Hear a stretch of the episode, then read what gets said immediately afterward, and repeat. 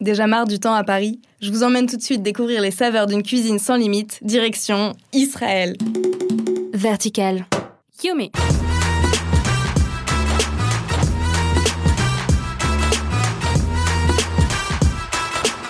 Salut Moi c'est Romy, je suis une dingue de bouffe. Et je vous donne rendez-vous tous les samedis pour vous parler de la culture food d'un pays, aujourd'hui Israël.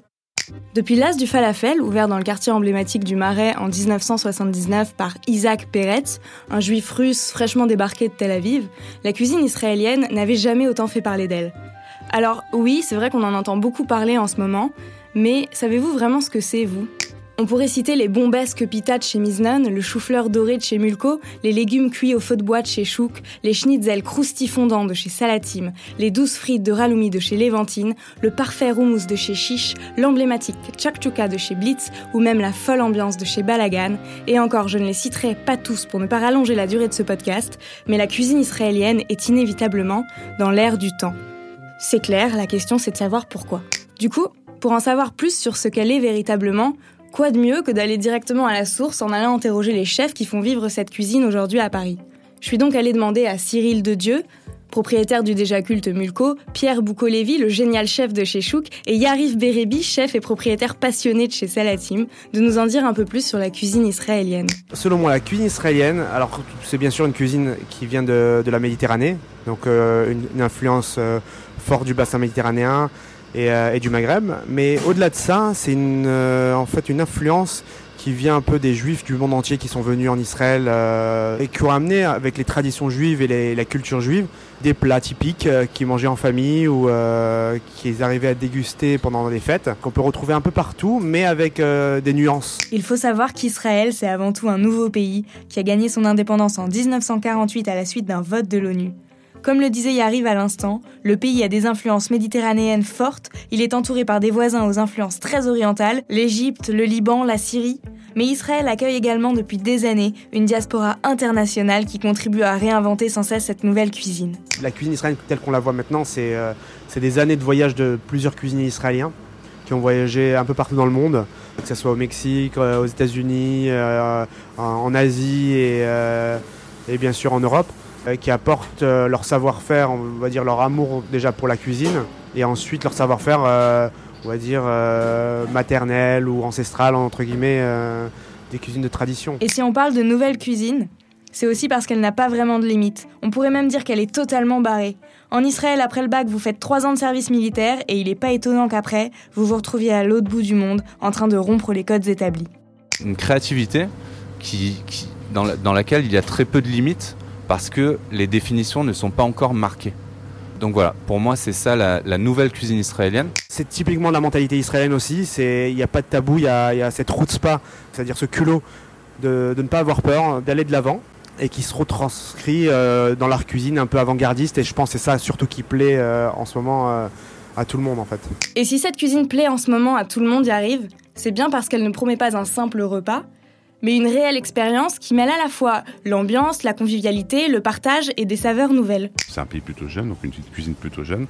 Et je pense que ça se retrouve dans la manière de la consommer, évidemment, tous autour de la table, avec des plats qui circulent de euh, main en main, on, goûte à tout, on tape dans les plats les uns des autres, on met un peu dans son assiette. D'ailleurs, Cyril, la musique joue un rôle fondamental dans l'ambiance à l'israélienne. On fait des playlists euh, qui euh, mélangent à la fois euh, des sons très occidentaux, très modernes ou très anciens et méditerranéens et israéliens.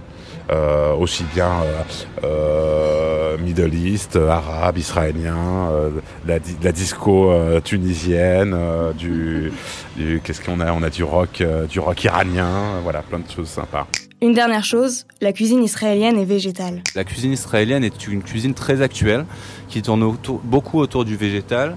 Euh, qui va mettre le végétal en avant parce que euh, Israël est un pays du soleil et la qualité des légumes est très poussée. Et en plus de ça, il y a une vague euh, en, Israël très claire autour du vegan. Si vous savez maintenant ce que c'est que la cuisine israélienne, vous allez me dire Oui, Romy, hein, c'est bien beau tout ça, mais on mange quoi concrètement? J'y viens, j'y viens. Alors, la première chose qu'on a vu s'implanter en France, c'est bien sûr le falafel, avec l'as du falafel. Une boulette de pois chiches, d'ail, d'oignons et d'un mélange d'épices. Elle est ensuite frite et servie en Israël avec de la trina, la pâte de sésame. À ne pas confondre avec le sandwich falafel, une pita garnie de falafel, mais aussi d'aubergines confites, de choux rouges, d'une salade de tomates concombre, le tout assaisonné de la fameuse sauce au sésame. Mais bien sûr, Israël regorge de trésors culinaires, revisités par des chefs sans limite. Mercredi dernier, j'ai été rendre visite à Yarif chez Salatim. Et pourquoi mercredi? Parce que c'est Schnitzel Day Je sais pas pourquoi j'ai fait cet accent. Le plat emblématique, enfin, qui est devenu emblématique, parce qu'au départ c'est parti comme une sorte de. pour m'amuser un petit peu, rappeler un peu euh, le plat de ma maman, c'est les schnitzel, c'est-à-dire une escalope de, poulet euh, pané qui est d'origine euh, à la base viennoise, donc rien à voir avec Israël type, mais qui est devenu un plat emblématique en Israël parce que toutes les familles en fait ont, leur version de, du schnitzel, un peu comme des pâtes à la sauce tomate en Italie. Ma mère à la base mettait des, des bisli qui sont un peu des, chips israéliens, qui, qui ont même un mélange d'épices. Donc après moi, je fais une certaine variante. Je vais mettre euh, des oignons frits euh, mixés. Je vais mettre un peu d'autres petits trucs que je trouve sous la main. Mais euh, ça reste assez simple. Et après, on fait, en fin de compte, la seule différence, c'est qu'on va pas mettre de farine. On va mettre directement des œufs et du concentré de tomate pour la couleur aussi. Et, et, ça crée en fait une pâte qui va être un peu plus épaisse et comme une sorte de tempura. Euh, et, ça va donner en fait un truc beaucoup plus croustillant. Et après c'est frit dans une poêle. Voilà, pas dans une friteuse parce que l'idée de la poêle en fin de compte, parce que déjà à la maison il n'y a pas de friteuse et à la poêle euh, ça caramélise plus en fait. Et c'est ça ce, twist qu'on arrive à faire ici à la team.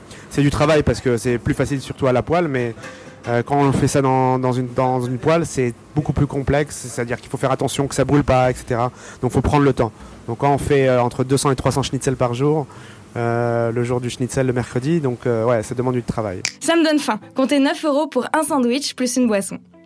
Dans un tout autre registre, Pierre Boukolevi, chef de chez Chouk, nous a donné l'eau à la bouche avec une version inspirée par son mentor, Eyal Shani, autour de la tomate. On a fait une pita, une, pita à la tomate. Euh, en fait, voilà, j'aime beaucoup, j'aime beaucoup les tomates. Là, on va, on va bientôt en sortir on va bientôt sortir de la saison, donc peut-être qu'elle va s'arrêter pour quelques mois. Mais euh, j'ai pris toutes les tomates, euh, les plus belles tomates que j'ai pu trouver, euh, que j'ai pu trouver. c'est quel type de variété Alors, alors la, tomate principale qui se trouve dans cette pita, c'est de la cœur de bœuf. C'est une, une cœur de bœuf qu'on va griller gentiment, tout doucement sur le barbecue, profond, coloré. On va limite la brûler. Euh, elle va réduire sur elle-même. C'est limite confit sur un barbecue. Euh, ça, c'est la, tomate principale qui se trouve dans la pita. Ensuite, euh, il y a plein de variétés. Il y a de la tomate grappe assez classique, il y a de la green zebra, il y a de la noire de Crimée, il y, a, un peu toutes les tomates que j'achète sous, sous, formes différentes. Il y a de la crue, il y a de la cuite, il y a de la en cube, il y a de la en tranche. Et euh, tout ça vient avec une base de trina. Trina, c'est la pâte de sésame. Euh, et, euh, et, du zaatar. Zaatar, donc c'est l'origan d'origine de la région syrienne. C'est un plat qui vient de l'inspiration de mon ancien chef, Eyal Shani, toujours et euh, qui était qui est toujours obsessionnel autour de la tomate et qui chez qui j'ai eu la chance euh, d'apprendre les belles qualités et les belles vertus de, de ce fruit euh, admirable. Chez Mulco, c'est d'un autre plat emblématique de saison dont on a parlé, la tchakchouka. Il y a autant de recettes que de familles et Cyril de Dieu nous en a donné quelques secrets de fabrication. Donc une préparation à base de tomates fraîches mais brûlées, une sauce tomate secrète, peut-être quelques poivrons, donc une préparation tomate et œuf, en fait, c'est ça qui est sympa. Et nous, on a une petite particularité. Euh, Sophia, euh, elle, fait les œufs en deux fois. D'abord euh, le blanc qu'elle mélange à la préparation, le blanc qu'elle mélange aux tomates, et le petit jaune d'œuf à la fin qui est confit dans la, tomate. Ce premier podcast est terminé, j'espère qu'il vous aura plu et que vous aurez appris plein de choses. Si vous voulez retrouver les adresses mentionnées dans chaque podcast, vous pouvez vous rendre sur mes stories Instagram à la une, at Romilevi, R-O-M-Y-L-E-V-I. Bon appétit et à la prochaine pour s'interroger sur la cuisine thaïlandaise. Yumi.